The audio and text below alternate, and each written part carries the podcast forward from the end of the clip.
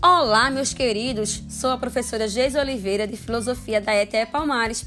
Segue mais uma aula, sendo que de modo virtual. Estou disponibilizando material para vocês terem acesso e também como fonte de apoio aos estudos remotos. Nosso conteúdo dessa unidade é Ciência, Tecnologia, Sociedade e Ambiente, onde trabalharemos em conjunto e deixando momentos de reflexão para todos em comunidade escolar e na sua vida cotidiana. Para iniciarmos a nossa aula com uma reflexão, deixo para vocês responderem daí de suas casas a esta pergunta: O que é ciência? É, você certamente se depara toda semana com algum produto ou pesquisa que se diz científica, não é mesmo? Isso porque a ciência desde o século XVI ela vem ganhando cada vez mais espaço em nossa sociedade. É, hoje, com as grandes conquistas por ela alcançadas, como a possibilidade de você estar daí da sua casa me ouvindo, de você ler qualquer texto e ter acesso a bilhões de informações em computador, tablet ou smartphone, por exemplo, é muito difícil pensar o mundo e seus constantes avanços. Definir o que se entende por ciência não é uma tarefa fácil, tá certo? Porque o termo foi e continua sendo muito debatido por diversos pensadores de variados lugares e épocas. E uma forma de tentar chegar a um conceito, portanto, é olhar para a ciência a partir da ideia do que ela não é então, desse modo, podemos dizer que a ciência não é uma crença inquestionável. Então você deve me perguntar: por que, professora? E eu te respondo: porque isso refere, por exemplo, a uma religião. Então a ciência também não é um argumento de autoridade. Ou seja, não é suficiente para um momento ou conhecimento a ser considerado científico, que por si só, por um grande pensador é, reconhecido, aqueles que já estudamos, como Sócrates, Platão, Aristóteles, Tales de Mileto e etc., em unidades passadas, o tenha sustentado. Por fim, a ciência também não é o senso comum, ou seja, saberes adquiridos, pois pode ser considerada que ela nos leve para questões corriqueiras frequentes do nosso dia a dia. Por isso, é, no decorrer do nosso tempo, nos tornamos pessoas críticas e pensantes. Então, já que você respondeu daí de sua casa o que é ciência, eu vou deixar outra indagação para que você anote no seu caderno e reflita. Como abordar essa temática no seu dia? Eu te respondo, tá certo? Vou dar minha visão aqui para você neste podcast. Então, devemos abordar é, essa temática no dia a dia, estabelecendo uma definição à nossa ciência como explicação possível de ser testada racionalmente válida e justificável para que ela possa ser replicada e obtida por meio de estudos, observações e experimentações feitas sobre a afirmação ou objeto que estamos estudando. E a opinião dos cientistas sobre ciência é frequentemente divergente. Por quê, professora? Porque a preeminência, gente, da ciência na cultura ocidental, ela é manifesta. Porque quem quer que estude a sociedade moderna deve reconhecer a importância de compreender como a ciência conduz sua tarefa de inventar, testar e finalmente aceitar ou rejeitar teorias.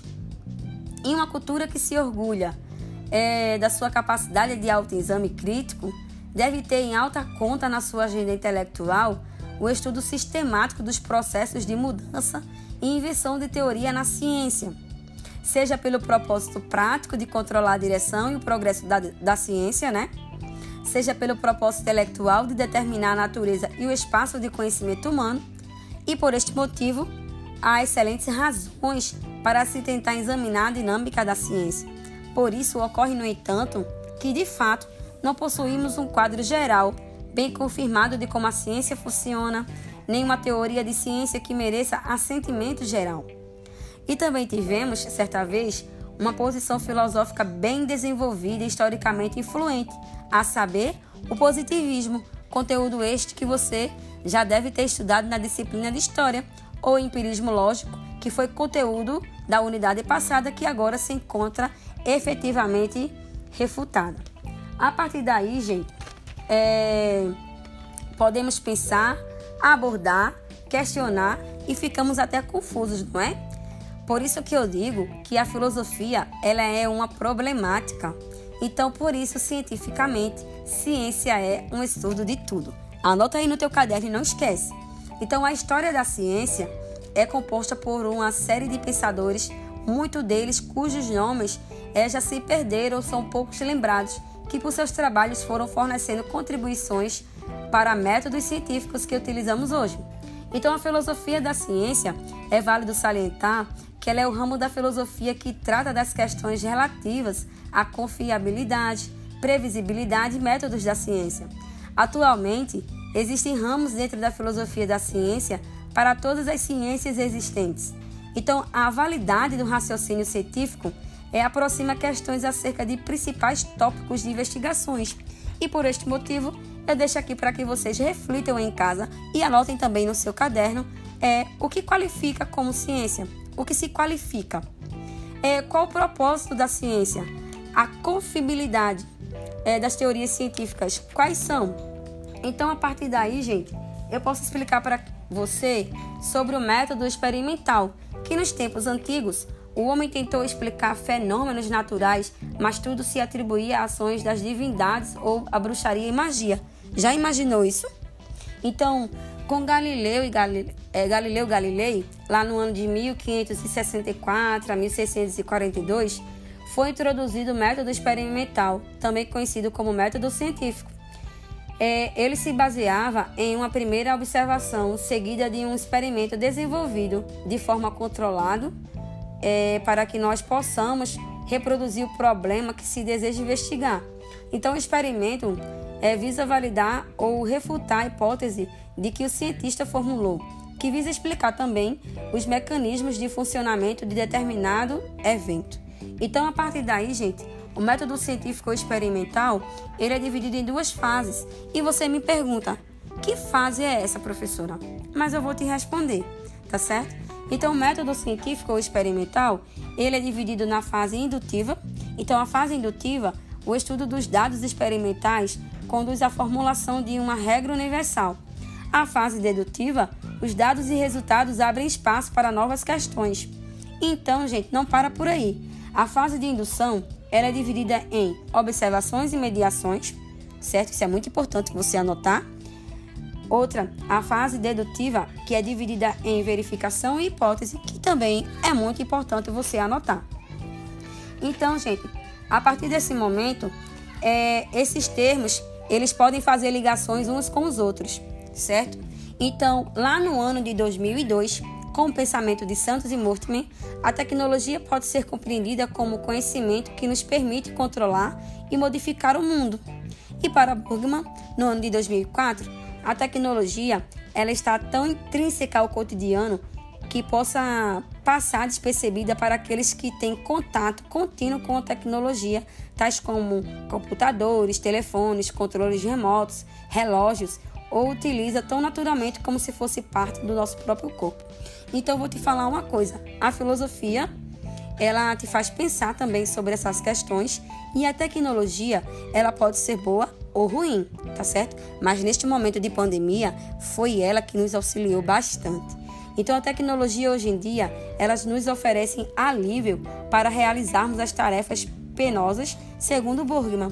Então consideramos então que o conceito de tecnologia, gente, como a promessa de se facilitar um determinado trabalho, ela dá a possibilidade de um fim específico. Então, ligados nos acertos científicos, eu agora vou te dizer sobre o uso da tecnologia para visualizar os arredores. Então, gente, é inegável a presença da ciência e da tecnologia. Suas aplicações, elas estão presentes em alto grau que fazem parte da nossa vida, seja para atender uma ligação, para mexer no WhatsApp, seja para enviar um e-mail. Então, a confiança que a sociedade tem depositado sobre esses ramos chega ao ponto de serem tratadas como divindades, certo? Segundo o pensador Santos e Mortimer, lá no ano de 2002. Então, o movimento CTS, que significa Ciência, Tecnologia, Sociedade, surgiu como movimento social em respostas ao agravamento de problemas ambientais decorridos nas décadas de 60 e 70.